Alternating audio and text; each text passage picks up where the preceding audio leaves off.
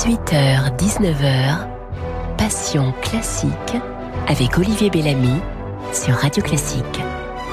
Michel Canesi, bonsoir. Bonsoir Olivier Bellamy. Jamil Ramani, bonsoir. Bonsoir Olivier. Vous êtes tous les deux des médecins et des écrivains. Dans quel sens? Plutôt d'abord médecin, d'abord écrivain? Question piège. Oui, pour commencer, c'est bien. euh, je dirais médecin d'abord, écrivain ensuite. Et plus le temps passe, plus ça va devenir écrivain d'abord, médecin ensuite. Mais pour l'instant, c'est encore dans le premier sens, pour moi. dis, dis, dis donc la phrase de un écrivain célèbre. Ah oui. Euh, si je peux commencer comme ça, euh, c'est euh, Tchekhov, euh, qui était aussi médecin, comme vous savez sûrement, et qui a d'ailleurs mené les deux carrières de front tout le temps. Et quand on lui demandait, euh, cher euh, Monsieur Tchekhov, euh, est-ce que vous préférez la médecine à la littérature Il disait si l'on considère que la médecine est ma femme et que la littérature est ma maîtresse, quand je me lasse de l'une, je me réfugie dans les bras de l'autre et réciproquement. C'est absolument magnifique. Et voilà, ouais. on attaque fort. Voilà, on attaque très fort. Et vous, Jamil, pareil? Bah Pareil, oui. pareil.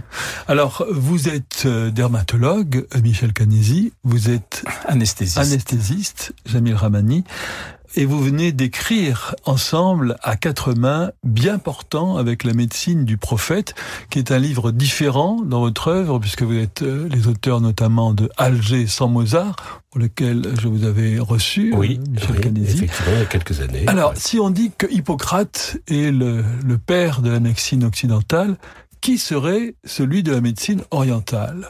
Hippocrate aussi. Hippocrate aussi. Tout à fait. Hippocrate et Galien sont les grandes références de la médecine, de la médecine orientale. Laquelle médecine orientale a transmis au monde occidental l'héritage de l'Antiquité et, euh, comme je le dis dans Bien important avec la médecine du prophète, la médecine orientale et occidentale, les médecines orientales et occidentales étaient les mêmes, strictement les mêmes, jusqu'au XVIIe siècle et on l'ont traité de la même manière à Paris, Londres ou Bagdad. À qui s'adresse ce livre, messieurs? Est-ce qu'il s'adresse aux musulmans ou est-ce qu'il s'adresse à tout un chacun? Je pense euh, Michel. Oui, je pense qu'il s'adresse euh, d'abord à tout un chacun. Évidemment, en fait, l'idée c'est de sortir euh, de, de de montrer une autre vision de l'islam. En gros, c'est ça. C'est pour ça qu'on a accepté de faire ce travail. Mais non seulement ça, non non, non seulement montrer une, une autre vision de l'islam, mais de montrer à quel point la médecine antique et la médecine arabe sont pertinentes. C'est-à-dire que on nous a demandé d'écrire ce bouquin qui est une critique d'un livre, une exégèse d'un livre d'un médecin du Caire euh, du 15e siècle qui s'appelait Essuyuti. Et au fil des pages, on s'est rendu compte à quel point les conseils qu'il donnait sont pertinents et au regard de la médecine moderne, sont tout à fait valables. C'est ça qui est merveilleux dans, dans ce livre, c'est que vous êtes, vous êtes des scientifiques, donc vous avez un regard à la fois d'historien, de scientifique et de poète. Aussi. Oui, en fait, personnellement, si j'ai accepté de faire ce, livre, c'est parce qu'il y avait une dimension poétique. Parce que, euh, comme vous savez, Olivier, nous, écrivons surtout des fictions, donc c'était une nouveauté pour nous d'écrire un essai. Et euh, on est venu nous chercher chez la thèse pour faire ça. Et je me suis dit, mais euh, s'intéresser à cette médecine du Moyen Âge, et il y a un aspect poétique qui est évident. Et ça, on, on nous avons voulu le, le, le, mettre en lumière. Ça se sent très parce bien. que, par exemple, Mais... regardez, je vais vous citer une phrase qui concerne ma spécialité. Et c'est ce qui a emporté, d'ailleurs, l'assentiment de Michel pour faire ce bouquin. Oui. C'est une phrase du Coran. Qui concerne la dermatologie. Et qui dit, le jour du jugement dernier, votre peau témoignera contre vous. Donc, on a tout intérêt à bien s'occuper de sa peau. Déjà, la dernière fois, vous m'aviez cité une phrase de Paul Valéry ah oui. que j'ai inscrit au fronton de, de, magnifique, de, de ma bibliothèque. Ce qu'il y a de plus profond chez l'homme, c'est sa peau. C'est extraordinaire. Ouais, ouais. Très belle phrase. Alors, je vous écris une petite lettre à tous les deux. Puis-je vous la lire Mais... Hein, Avec plaisir. C'est pas, c'est pas une ordonnance, c'est une petite lettre euh, d'amitié. Puis bon, pour euh, lancer un peu la conversation, cher Michel Canesi et cher Jamil Ramani, votre livre n'est pas dans l'air du temps. C'est pourquoi il me plaît beaucoup. Bien portant avec la médecine du prophète est un titre qui pourrait sembler provocateur aux yeux de ceux qui associent le Coran à l'obscurantisme ou à la barbarie. L'islam, comme le judaïsme, sont des orthopraxies qui reposent sur des rites et qui mêlent le spirituel à l'hygiène, par exemple, ou la conduite de vie. Difficile à entendre pour des oreilles laïques et même pour des chrétiens modernes. Or, ces remèdes populaires, dont vous vous faites les messagers éclairés, ressemblent furieusement aux remèdes de nos grands-mères. C'est ce qui est troublant dans votre livre. De la même manière que le cinéma de Pagnol, s'il montre un Marseille ancien, qui est un paradis perdu pour les uns ou un temps préhistorique pour les autres, n'est pas si éloigné du quotidien d'une famille juive ou musulmane qui n'aurait pas coupé les liens avec la tradition comme nous l'avons fait nous-mêmes. Boire de l'huile de foie de morue et manger des dattes ou passer une IRM pour un mal de ventre, ce n'est pas le même monde. Or, on n'est ni obligé de nous flageller avec les ossements de nos pères, ni de les oublier dans leur tombeau. C'est toute la difficulté de trouver un équilibre entre la grandeur du passé et la foi en l'avenir. Voilà ce que je voulais vous dire. Magnifique lettre. Écoutez, qu'est-ce que vous voulez que je vous dise? Tout est dit, on vous dit au revoir, c'est terminé. La prochaine fois, vous me demanderez une préface pour votre bouquin. Non, mais c'est génial. Vous avez tout compris.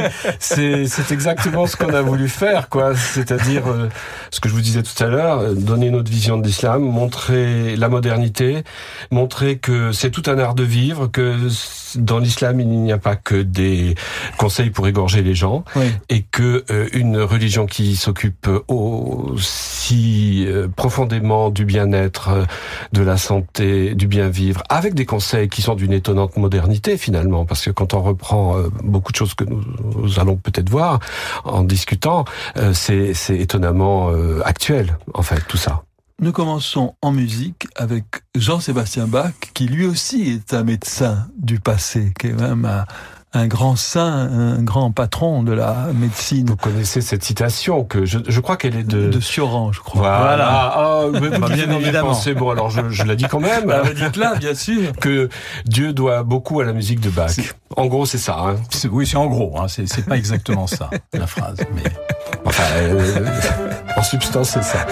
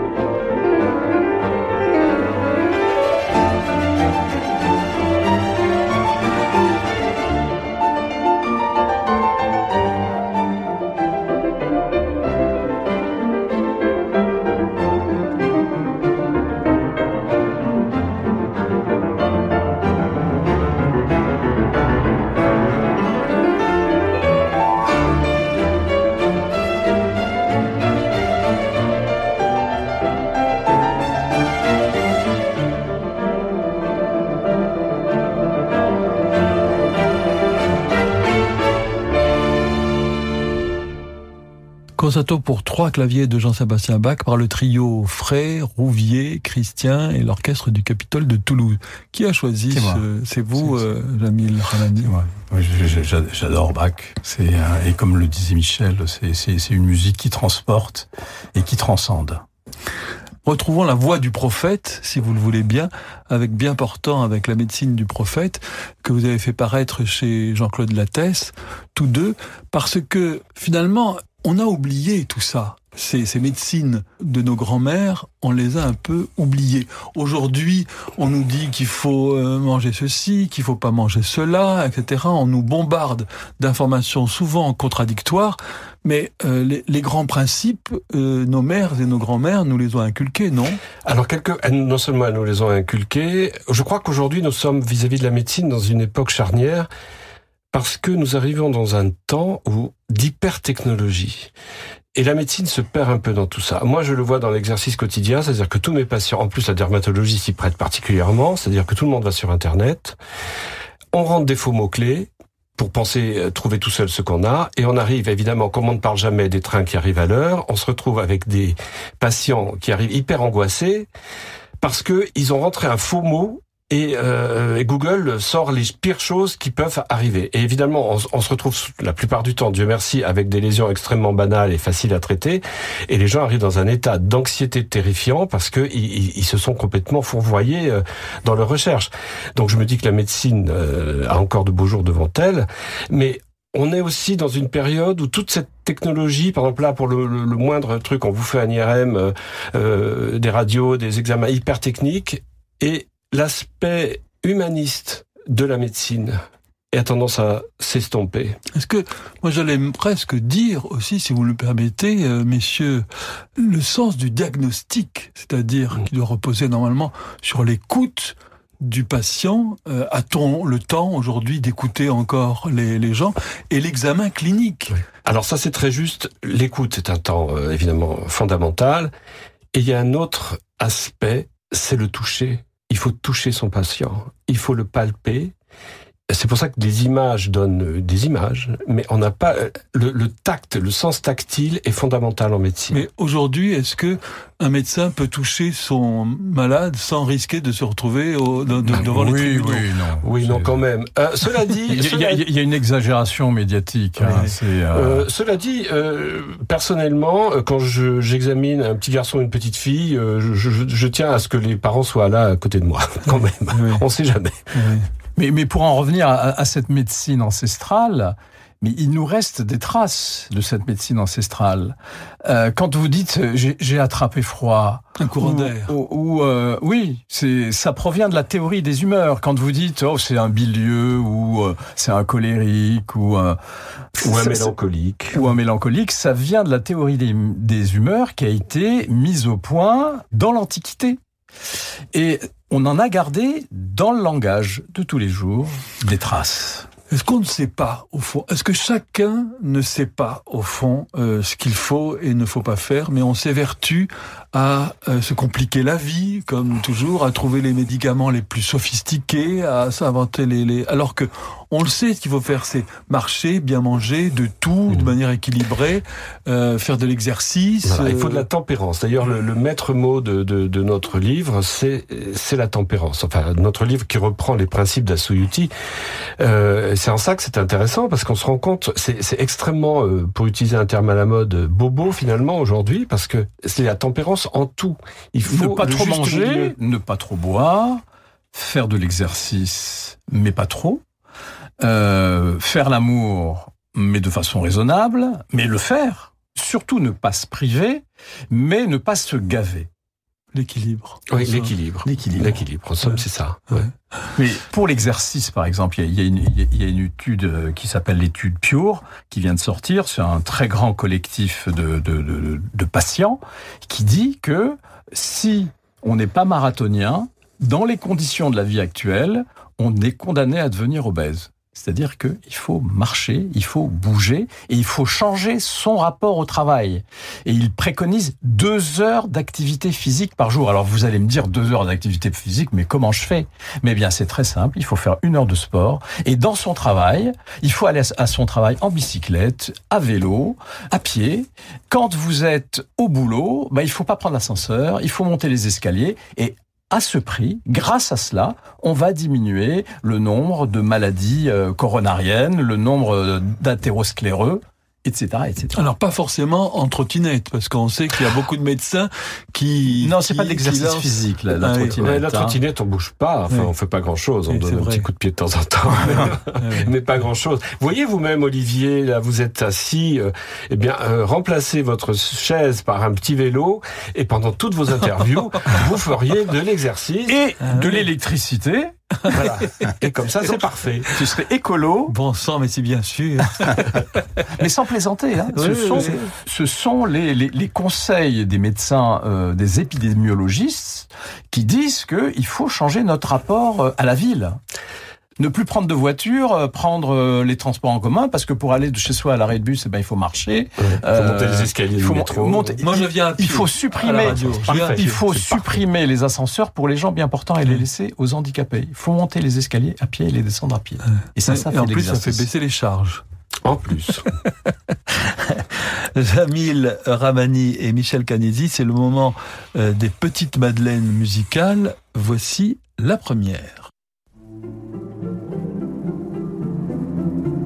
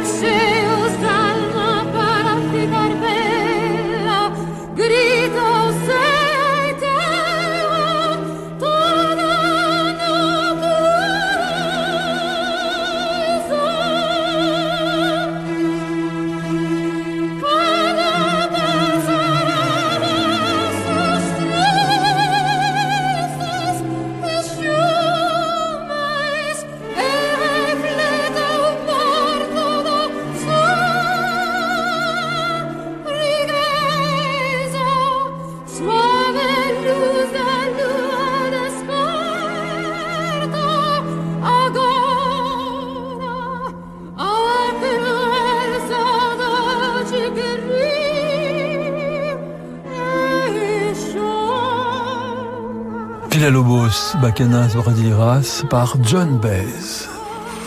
Alors, page extrêmement connue, mais rarement demandée par cette grande icône euh, de la chanson américaine. Alors bah, ma, ma, tante était une fan. Moi, j'étais en Algérie, je suis né en Algérie. Et, et, ma tante était une fan de John Baez. Et elle m'a fait découvrir John Baez et notamment ce morceau euh, magnifique. Et euh, elle avait les fenêtres. Ma tante a inspiré Alger sans Mozart. Et on écoutait John Baez chez elle sur un vieux pick-up et ses fenêtres étaient ouvertes sur la baie d'Alger et la voix de John Baez tombait sur la mer. Et c'était très très beau. Et ça m'a donné le goût de le goût de cette femme, le goût de ces de de de, de ces chansons. Que dit euh, ce livre, euh, Jamil Ramani, sur euh, la nostalgie de votre enfance? C'est alors l'enfance, c'est un, un temps où on est entouré, où on a ses parents, on a ses grands-parents, on a un mur humain autour de nous qui nous protège. Et ce mur, avec les années, se fissure parce que les êtres, au fil des ans, disparaissent. C'était l'Algérie coloniale, puisque je suis né, je suis né avant, avant l'indépendance, et l'islam était un ciment. Et ça n'était pas un islam de terreur, tel que certains peuvent le concevoir aujourd'hui. C'était un islam de douceur et de, de lien et de partage. Moi, je me souviens des ramadans, par exemple, les soirées de ramadan, c'était c'était formidable. On allait les uns chez les autres, on, on jouait à des jeux de société, on, mangeait plein de gâteaux. On... Est-ce que c'est bon pour la santé le ramadan? Je me suis souvent demandé. Alors, on dit que le, le jeûne, c'est très à la pas, pas les jeunes, le, le jeûne, c'est très à la mode, mais le, euh... le, jeûne est très à la mode. Vous savez que dans la Silicon Valley, il y a des sociétés qui euh, prônent le jeûne et pendant trois jours. Euh... Oui, mais quand, quand on se goinfre avant de le, le soir avant de dormir, c'est pas Mais très, le jeûne, bon le, le jeûne, c'est pas physiologique.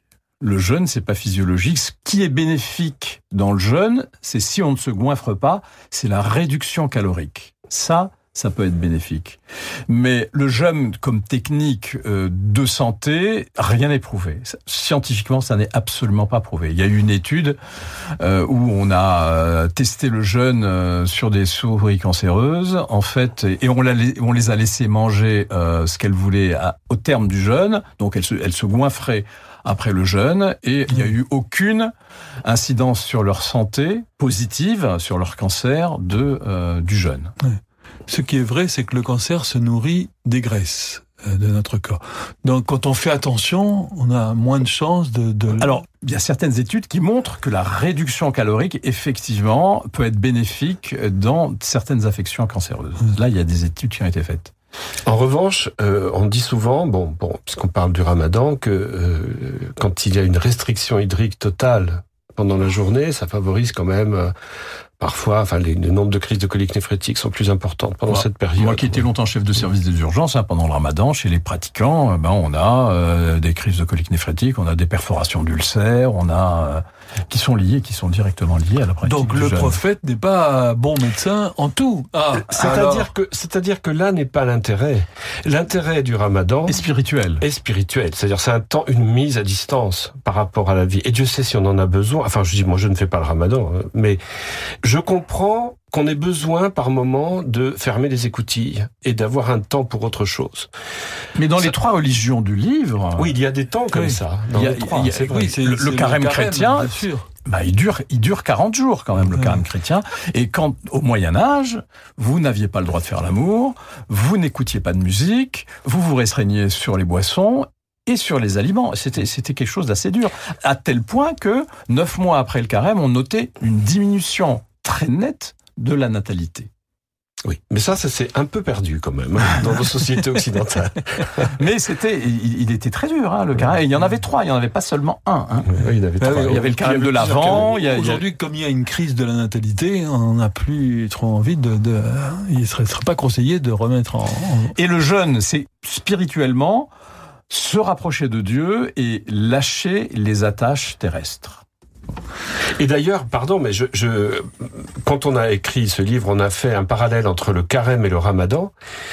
Et euh, il y a une petite innovation euh, que j'avais trouvée euh, concernant le carême chrétien, c'est qu'il est aussi conseillé de faire une sorte de carême digital.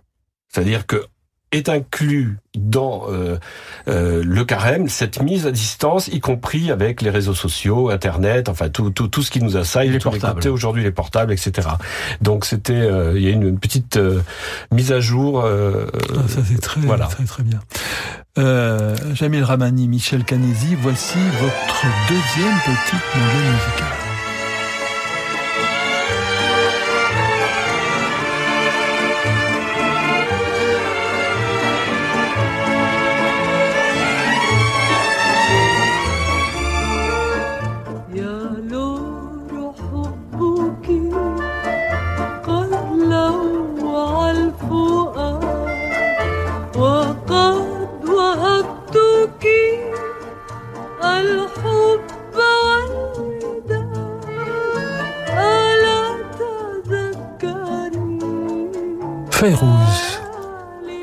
La grande prêtresse libanaise, grande chanteuse du monde arabe. Fayrouz est venue à Alger. Donc moi j'ai connu Fayrouz à Alger. Elle est venue, elle a donné un concert. Et Fayrouz, c'est un peu, euh, c'est ma jeunesse, c'est postérieur à John Baez, et c'était à l'époque où j'étais à la fac et avec des copains, des copines, on se retrouvait chez moi toujours face à, face à la baie d'Alger, la somptueuse baie d'Alger, et on écoutait de la musique, avec fenêtres grandes ouvertes, et, euh, et on dansait, et on écoutait notamment euh, cette magnifique chanson de Férouz qui est une chanson d'amour. Michel Canesi euh, Moi, Férouz, j'ai toujours aimé cette femme aussi parce qu'elle a été euh, extrêmement courageuse. Certaines de ses chansons sont très engagées. Et euh, je suis fasciné par sa voix. Je sais pas, elle a quelque chose là. Il y a une orchestration qui est sublime. En plus, c'est on sent, c'est vraiment le Liban euh, dans toute son ambiguïté, toute sa complexité, je trouve. Dans toute sa richesse. Et sa richesse, oui.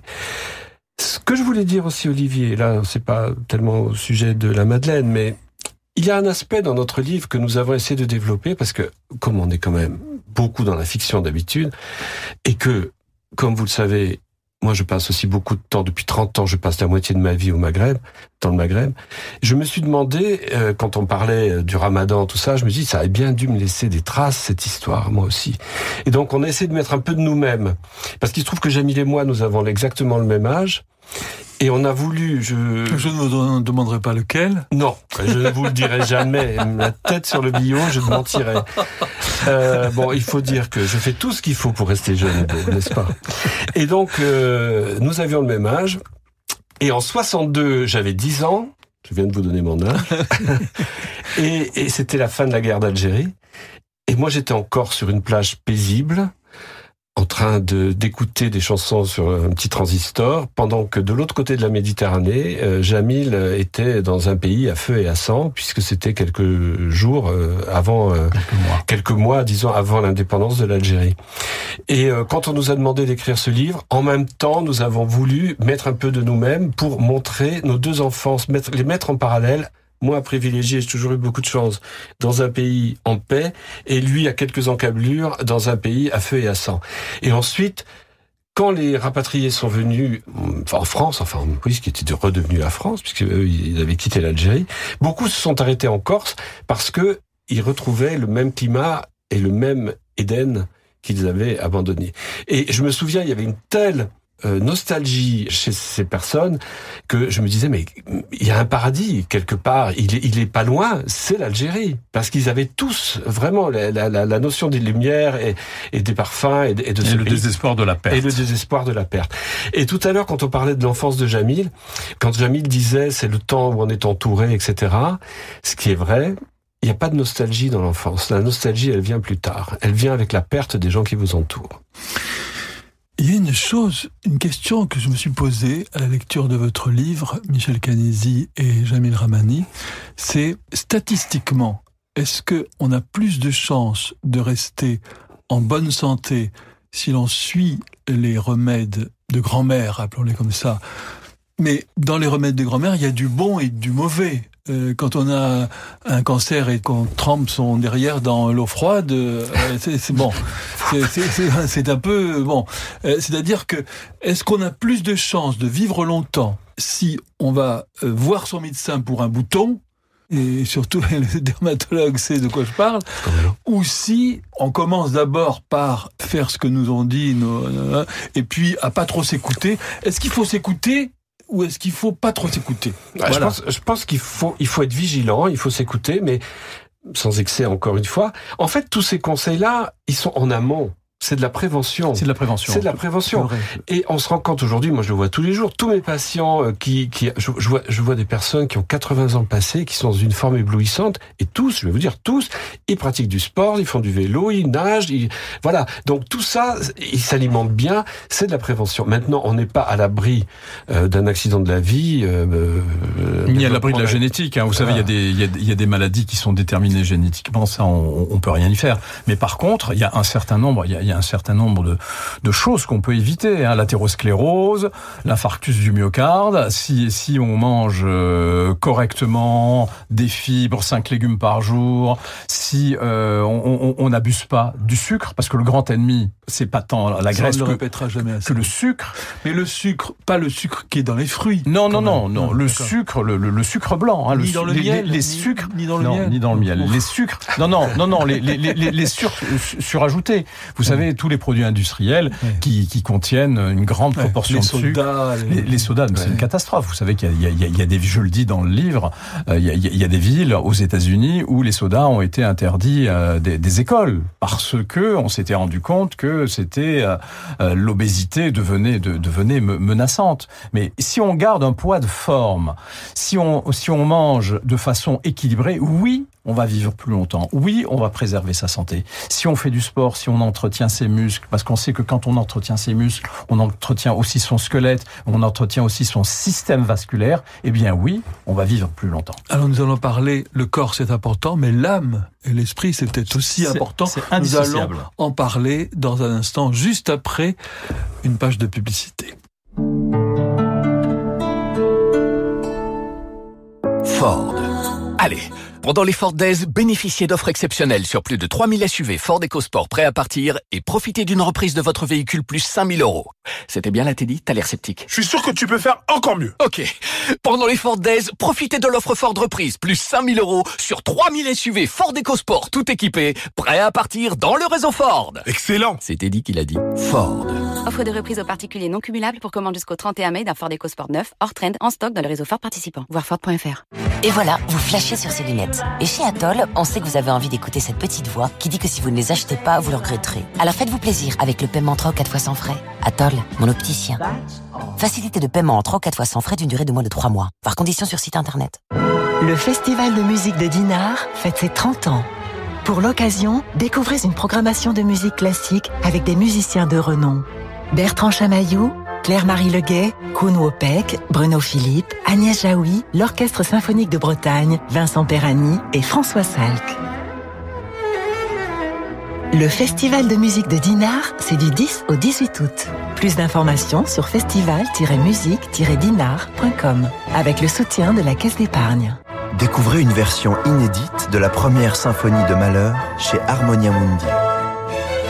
Sur instrument d'époque, l'orchestre Les Siècles dirigé par François-Xavier Roth, nous offre à entendre la genèse de la célèbre symphonie Titan.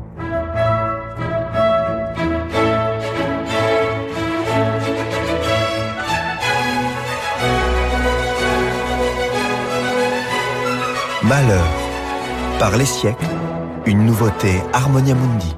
Pour le dernier concert de la saison, le musée d'Orsay accueille Bernard Fink et Roger Vignols le 6 juin.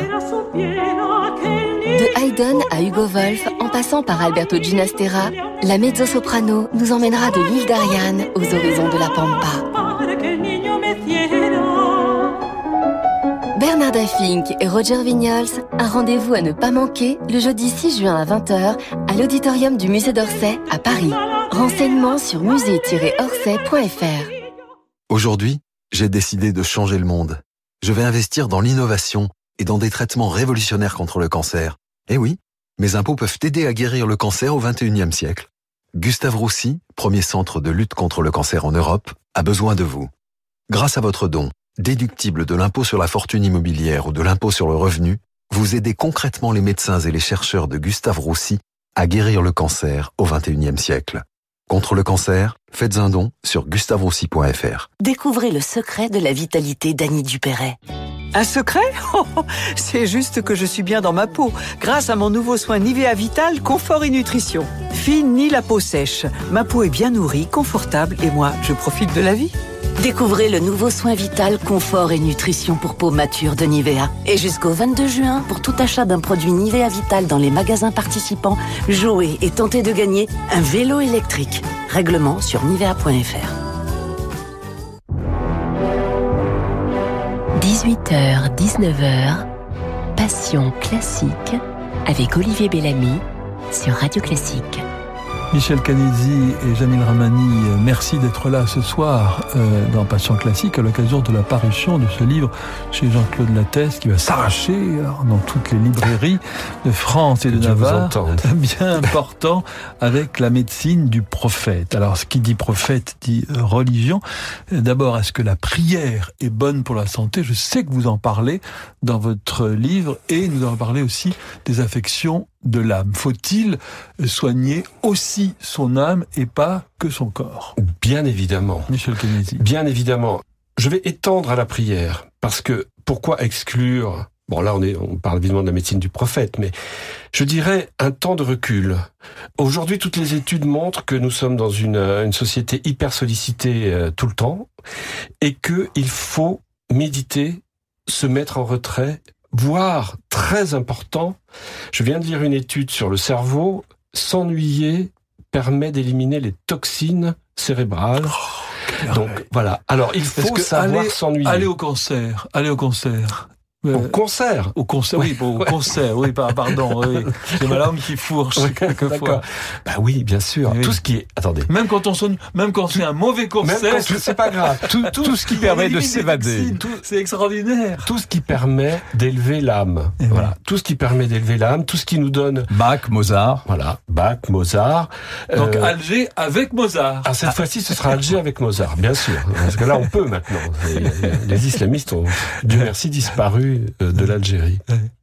Alors, voici justement la transition est toute trouvée. Voici la musique, mais écoutez-la bien parce que elle est de Mozart, hein, notre grand médecin. Mais il y a quelques moustaches à la Joconde. C'est la, la musique que j'ai imaginée pour brosser le portrait, si je puis dire.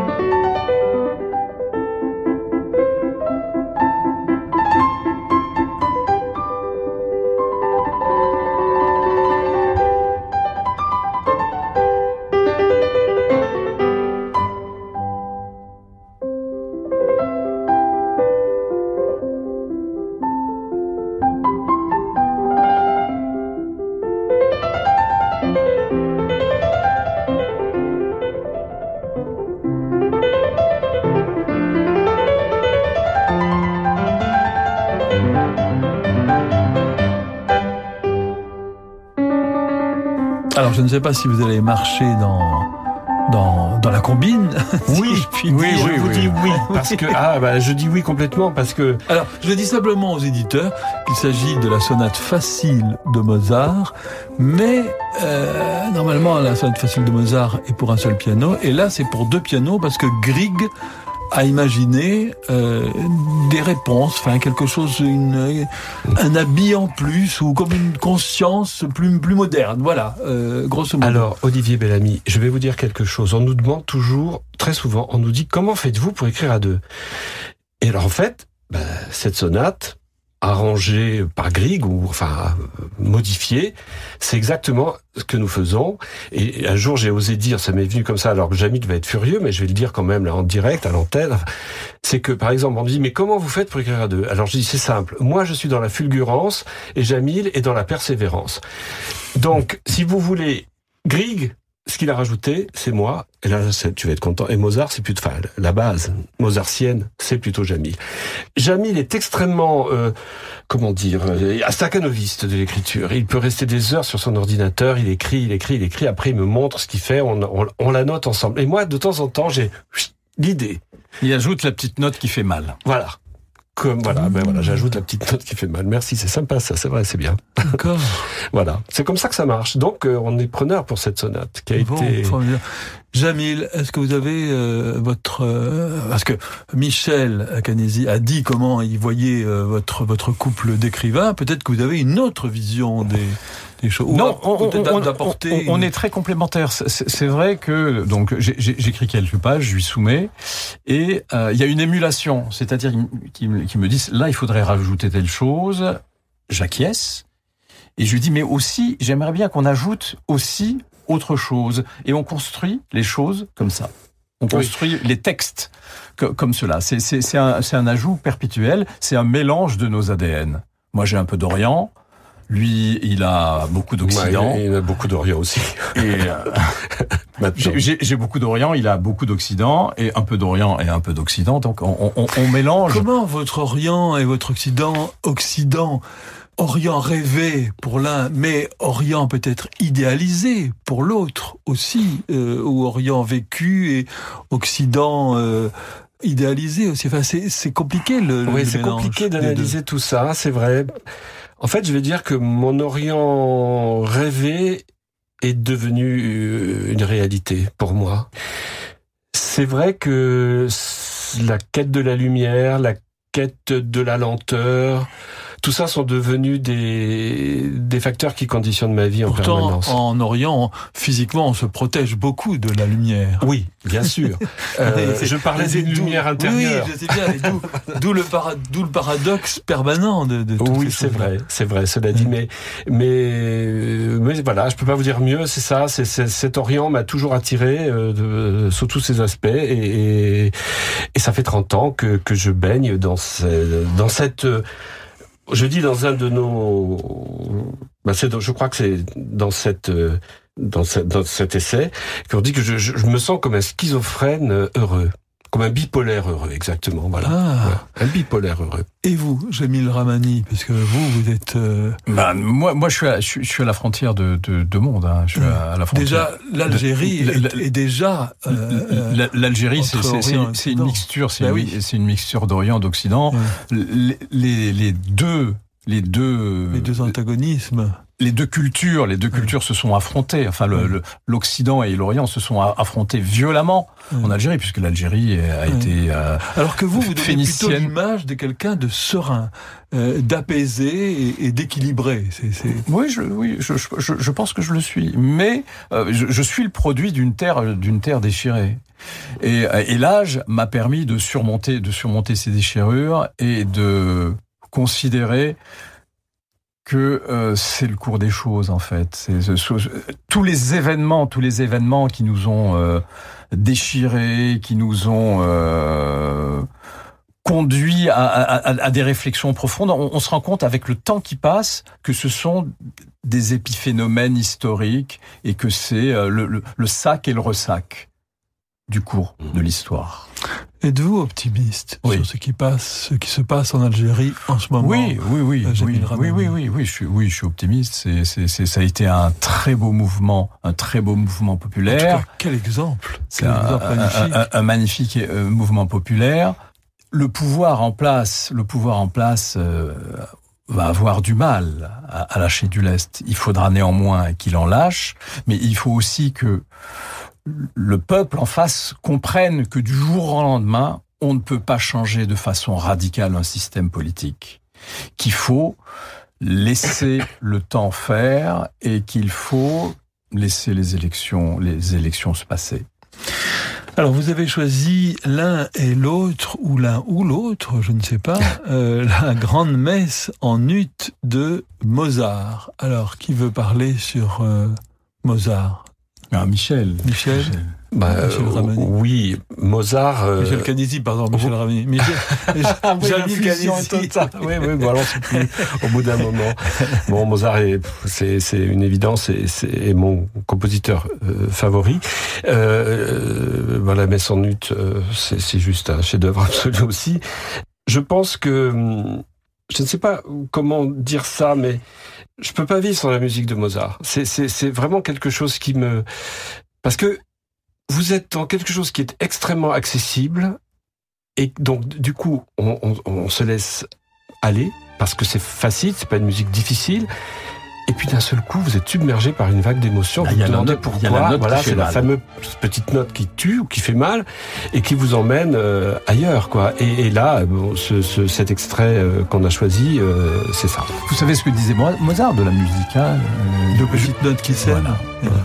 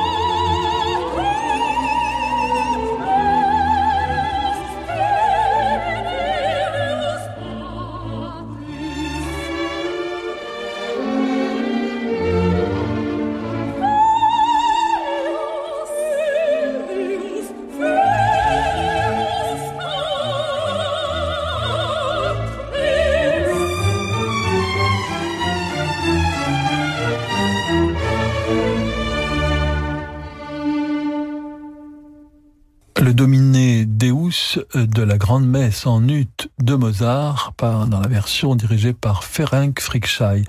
Avant de nous séparer, euh, Jamil Ramani et Michel Canesi, j'aimerais vous demander, parce que c'est une question rituelle, nous aussi, on a des, des rituels hein, dans, dans cette émission, euh, quel est pour vous le sens de la vie?